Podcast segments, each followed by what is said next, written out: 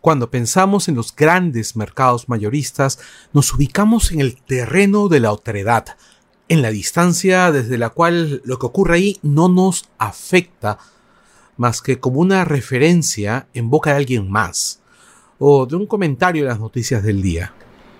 Olvidamos que detrás de ese espacio existe una realidad llena de personas que tienen proyectos, sueños, deseos, aspiraciones.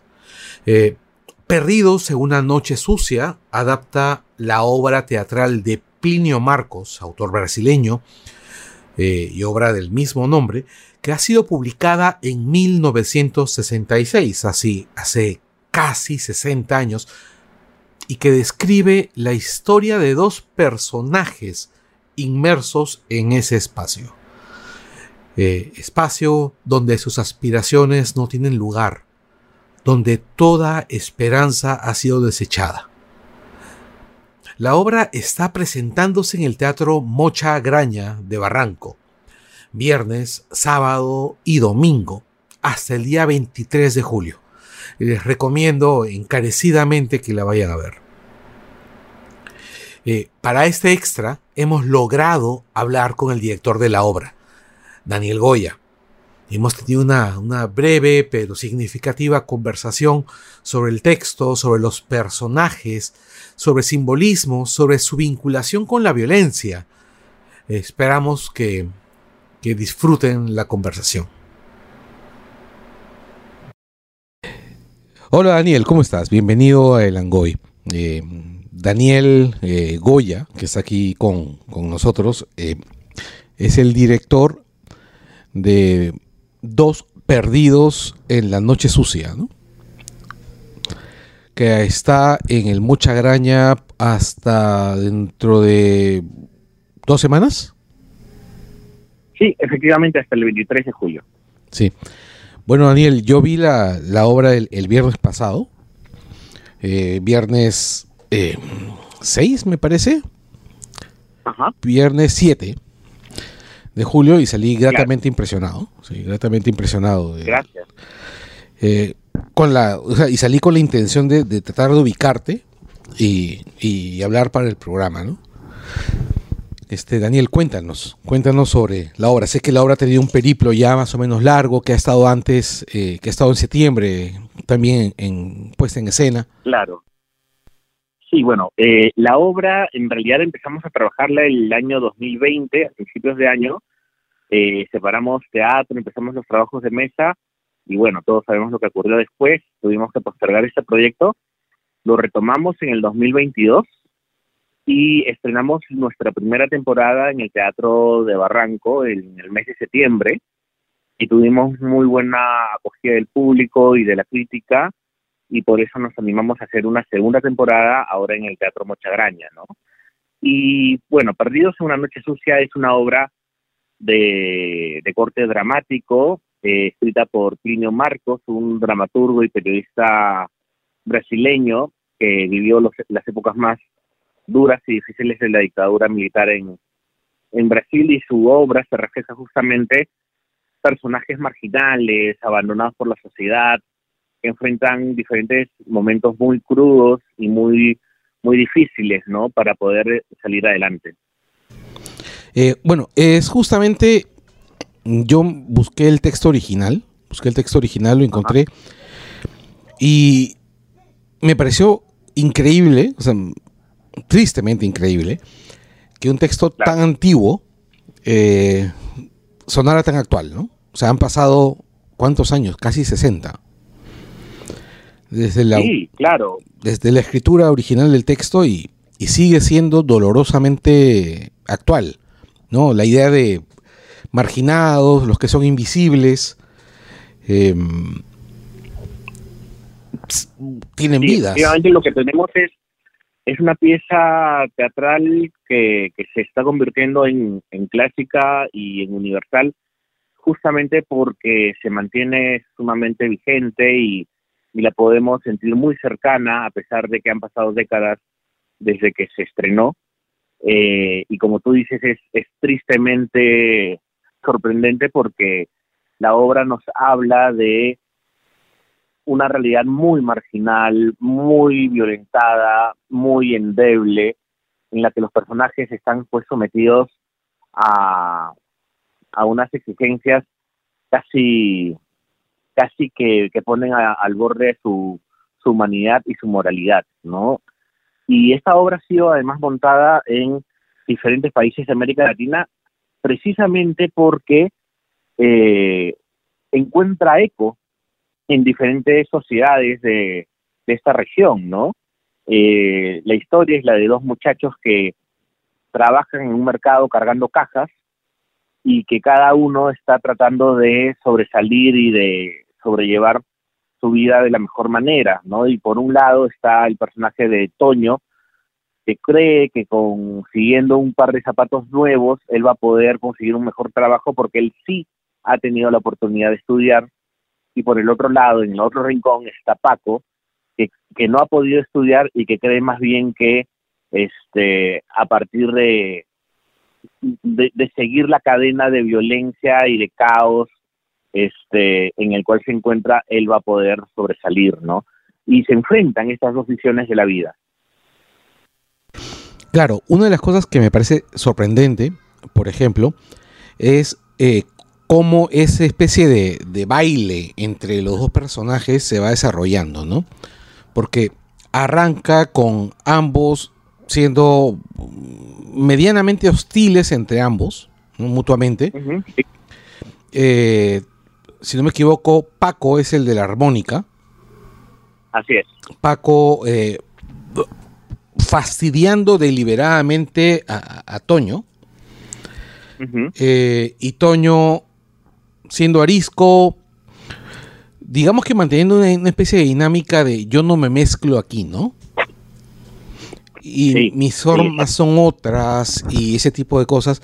Y en el momento cuando él habla, cuando él dice, bueno, yo he estudiado, yo terminé incluso secundaria, y e incluso se usa una máquina de escribir, ¿no? Ajá, ajá. Que, que claro, pues en los años 60 podría ser eh, la, la, clave. Quizás sea, quizás sea el único detalle que ha envejecido en la obra, ¿no? O sea, porque la mecanografía ya no te abre ninguna puerta, ¿no? Claro, en esa época digamos que era una habilidad requerida con mayor con mayor este afluencia, no con mayor necesidad, pero este hoy en día ya no. Y efectivamente el inicio de la obra es es de bastante fricción, justamente para establecer de alguna manera el, el universo de cada uno de los personajes. Claro, pero a mí yo justamente estaba deteniéndome en ese detalle porque ese detalle hacía más dramática la situación de Toño, perdón, de, de Paco porque hacía que su que esa pequeña esperanza a la que se aferrara fuera más fútil, ¿no? Fuese mm, aún menor, ¿no? O sea, decía, con un par de zapatos y, mis skills, entre ellos mecanografía, puedo conseguir un mejor futuro cuando hoy día cualquier persona que esté ahí escuchándolos sabe que, eso no es cierto. Sí, es, es terrible eso porque nos confronta uno de los paradigmas más establecido seguramente de nuestra sociedad, que es que nosotros tratamos a las personas por cómo se ven, ¿no? O sea, la idea de Paco en el universo, perdón, en el, en el caso de Toño, este, en el universo de Toño, él tiene los estudios, pero no tiene la pinta, ¿no? No tiene la imagen. Y lo que quiere es la imagen. Y la imagen está simbolizada, representada en ese par de zapatos que sí tiene Paco, ¿no? Pero Paco tiene los zapatos, tiene la, lo, que quiere Toño, pero no tiene los estudios. Y es también creo que una gran metáfora que, nos trae el autor, que tiene que ver con cómo de repente siempre estamos deseando lo que el otro tiene y, le echamos la culpa o creemos que justamente esa carencia este, que encontramos en el otro pero no en nosotros mismos es lo que nos impide finalmente conseguir lo que queremos. Claro, y, creo de que los dos o tres conflictos que hay a lo largo del a lo largo de la obra, o sea, el primer conflicto es el tema de la armónica, el segundo conflicto es lo del negrón. Claro. Y el tercer conflicto es el asalto, ¿no? O sea, los, los tres y los tres digamos, nudos, grandes nudos narrativos, ¿no? Correcto. El del Negrón Claro, y cada uno de los nudos va hundiendo más a, los personajes, ¿no? O sea, el personaje que está buscando los zapatos para mejorar va yéndose más al diablo, va viendo más alejadas sus posibilidades de salir del hueco. Y el otro personaje que desea incorporar al otro a una espiral de violencia, porque él ve que esa violencia es la única manera para que él pueda progresar económicamente. Este. Sí es, o sea, lo que no dime. Sí, no, lo que no, lo, que tenemos ahí es justamente la, la manera en que de forma gradual el personaje de Toño va cayendo cada vez más profundo en una oscuridad que él mismo rechazaba. Creo que parte del, del drama del personaje de Toño es que él empieza a convertirse en aquello que tanto ha detestado, ¿no? O sea, Toño además en algún momento de la obra menciona, él ha hecho servicio militar, este, claro. ha, tenido entrenamiento militar, tiene valores sólidos, tiene este ciertos respetos, ¿no? Cierta cierta moralidad, pero que finalmente está dispuesto a arriesgarlo, arriesgar todo eso por conseguir un par de zapatos, ¿no? Y además hay estoicismo de su parte también, ¿no? Totalmente, totalmente. Es un personaje histórico, ¿no? Claro, a diferencia de Paco. Claro, o sea, a, mí me queda claro cuando dice, yo me fui de mi casa y les miento porque ellos no pueden saber que estoy así porque ellos no tienen manera de ayudarme.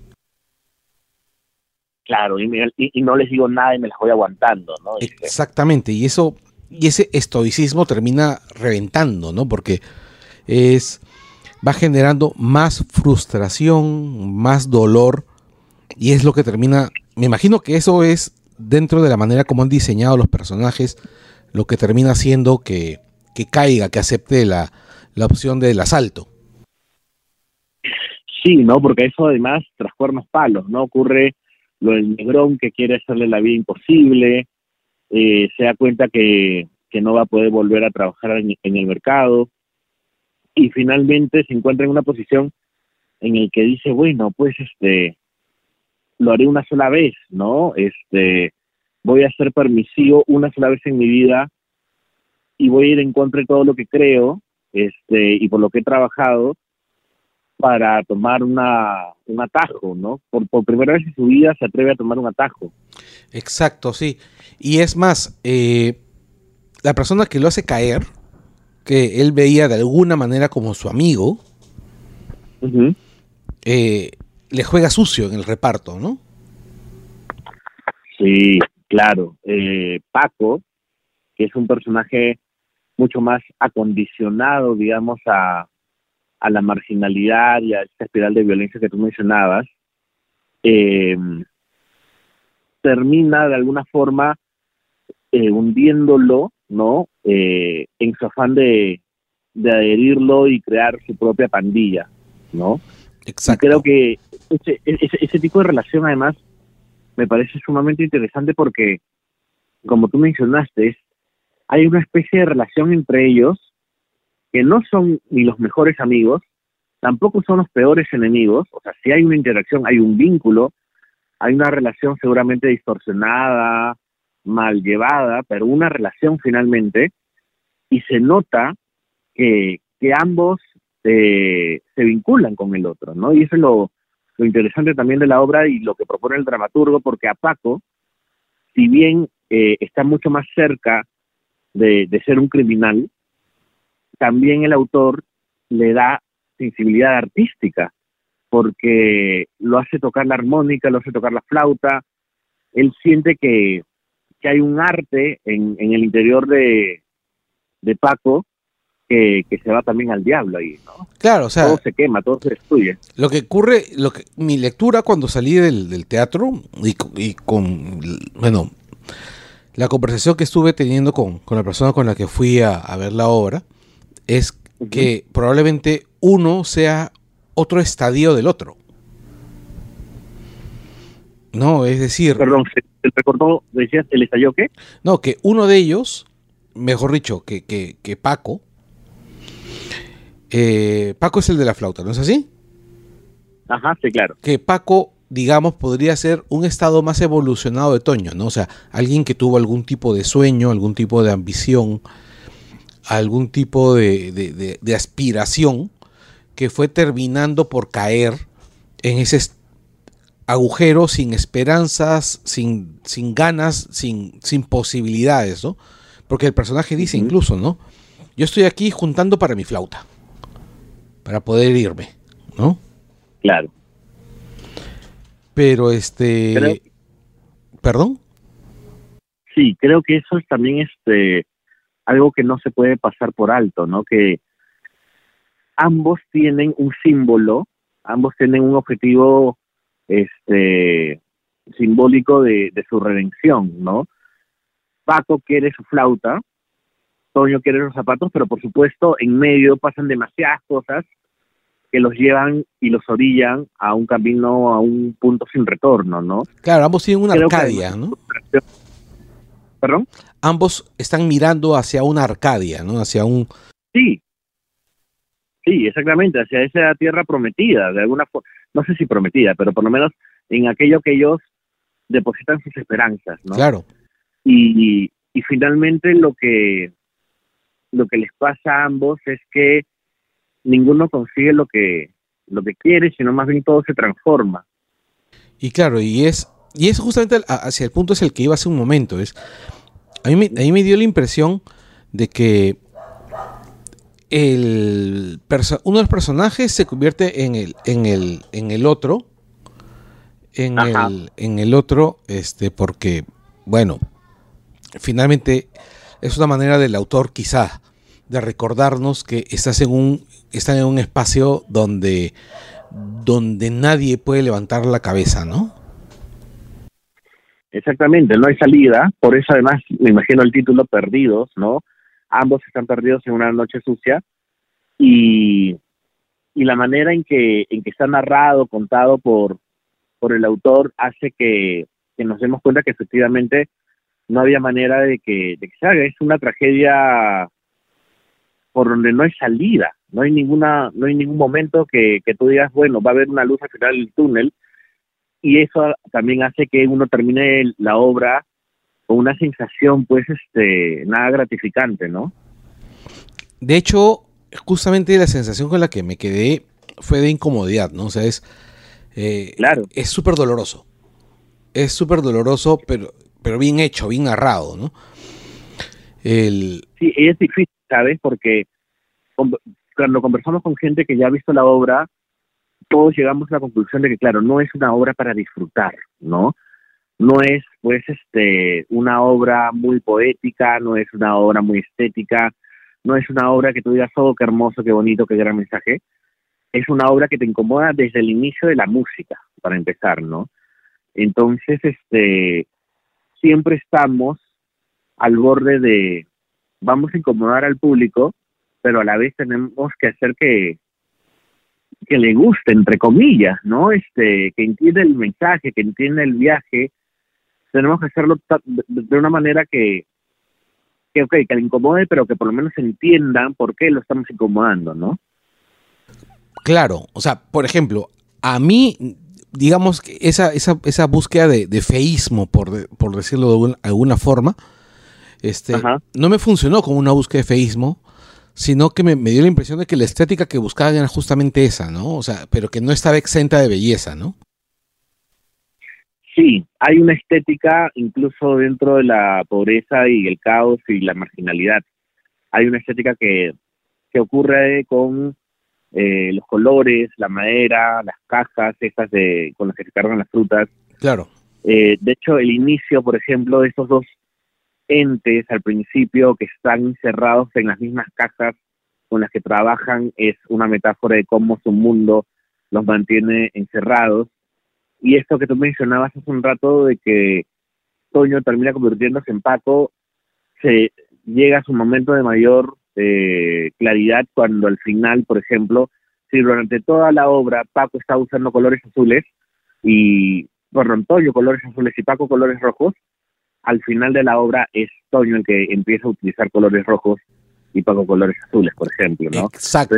eh, toda esa estética va, va a, a contribuir también a, a, la experiencia. Claro, es que justamente ese, eh, me dio, ahí me quedó claro que era el viaje de un personaje a, para convertirse en el otro y que remata con esa frase, ¿no? Yo soy el loco, el malo, ¿no? El, el loco, el peligroso, ¿no? Claro. Que, es la que da la misma frase el otro. Claro. Exacto, sí, sí.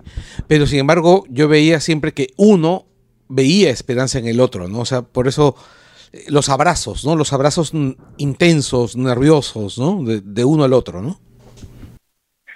Sí, esos abrazos a mí me, me, personalmente me, me gustaban mucho porque me mostraban una, una mayor dimensión de los personajes, ¿no? No, para no caer en que, ah, él es el bueno, él es el malo, y finalmente el bueno se convierte en malo, sino que hay profundidades, cavernas internas emocionales en cada uno de ellos, en los que se empiezan a reconocer este el uno en el otro. Claro, ¿no? Hay vestigios de otra persona, ¿no? Detrás. Sí, sí, totalmente, ¿no? Y, y eso me, me, me parece, o sea, alejándome un poquito de mi rol de director y pensando más como un espectador, a mí me, me gusta eso, me, me gusta ver personajes que, que tengan mayores profundidades y mayores dimensiones que las que la apariencia podría sugerir. Así es, o sea, yo me quedé, como te digo, yo me quedé contento con la idea, me, me resultó doloroso, me resultó triste, pero, eh, pero al mismo tiempo me pareció súper necesario, o sea, es el tipo de cosas que yo siento que se tienen que ver, ¿no? Gracias. Sí. Qué bueno que lo tomas. Sí. Eh, y bueno, voy a soltar esta entrevista avisando que estamos soltando cantidad de spoilers. Ah, sí, sí, por supuesto. Sí. Además, la obra es conocida y está es abierta al público. Este, muchas veces lo, lo, valioso es cómo se cuenta la historia y no tanto la historia en sí, ¿no? Claro, muchas veces el cómo es más importante que el qué, ¿no? El, sí. Y yo busqué, estuve googleando mm, otras puestas en escena de la, de la obra. Encontré Ajá. una puesta en escena en, en, este, en Venezuela, que incluso habían... Ah, sí. Sí la vi, que está llena de periódicos. Exactamente, sí. Eh, Ajá, otra sí, don, sí. donde los personajes son falsificadores de focos. Claro, sí, también, claro. Eh, digamos que cada, cada eh, director ha adaptado el, el, texto de la manera más apropiada a su realidad para poder mostrar la, la, marginalidad. Encontré una adaptación chilena interesante también. Uh -huh. eh, encontré una adaptación uruguaya. El, definitivamente, ¿no? La miseria es muy transversal a toda América Latina, ¿no? Y, sí. y, es probablemente uno de los motivos por los cuales este texto haya sido adaptado tantas veces. Hay una adaptación también en Perú de, de 2017. Sí, por supuesto, con Gianfranco Cruzado, me parece, y Alain, este, que además está adaptada, no sé si recordarás, a este caso de los trabajadores que murieron sí. en una... Que esa vaina fue horrible. Sí, sí, recuerdo claro, eso. Claro, los containers, ¿no? En los containers, containers, cuando Castañeda le echó la culpa a Villarán, que había salido de la alcaldía hace dos o tres años, creo. Ah, exactamente, así es. Ya, este, sí, recuerdo ese caso, no, no recuerdo hasta ahora qué sentí más, qué, qué me golpeó más, si la indignación o, la, o el dolor, ¿no? Porque, uh -huh. porque esa gente, o sea, me pongo a pensar en la, en la, en, en la agonía de esas personas, ¿no? No, es, es, es inimaginable. Sí, es inimaginable y la verdad, eh, yo no vi esa obra, eh, no vi esa puesta en escena, Ajá. El, pero sí, sí estuve viendo, estuve checando las posibilidades del, del, texto. O sea, el texto es súper super maleable porque es bien mínimo. Sí, es muy versátil. Sí, lo vi y dije, sí, pues con razón, ¿no? O sea, y tu, y tu opción ha sido básicamente no modificar gran cosa. Sí, bueno, eh, lo hemos movido de locación, digamos, y así en otras versiones los muchachos trabajan en otros lugares, nosotros escogimos el mercado de frutas, por ejemplo, ¿no? Y utilizamos además este, la experiencia propia, los chicos han ido, los chicos Marcelo, los actores, han ido al mercado junto conmigo, hemos conocido a cargadores, les hemos preguntado sobre sus vidas y hemos tratado de apuntar a, eso que nos parecía de repente un poco más, más cercano a los tres, ¿no? Porque ese también era un trabajo bastante difícil. Los, los, los tres estamos bastante alejados de, de la realidad de los personajes y de la historia. Entonces el trabajo de investigación era una chamba también bastante importante. Claro, porque, bueno, definitivamente eh, están bien lejos de ser, o sea, los personajes están bien lejos de ser muchachos clase medieros, ¿no? De Lima, ¿no? O sea. Así es. Sí. Bueno, este, Daniel, oye, tengo que agradecerte un montón. Primero por haberme dado la experiencia de ver, de ver, de ver la puesta en escena. Segundo, por, por haber accedido a la entrevista. No, hombre, a ti más bien por, por haber ido, por, por darnos el espacio para conversar de, estos temas, porque no, no es que abunden y, además tener una charla tan, tan interesante con alguien que ha estado muy atento, se nota que se ha estado muy atento a la obra, cuando converso con, con personas que, que la han visto, creo que no están tan atentos a, todos los detalles y, y da gusto conversar contigo, de verdad. Bueno, Daniel, un gusto. Esperemos que pronto podamos hablar sobre otro, otra puesta en escena. Claro que sí, claro que sí, va a ser un placer. Listo, muchísimas gracias, Daniel. A ti.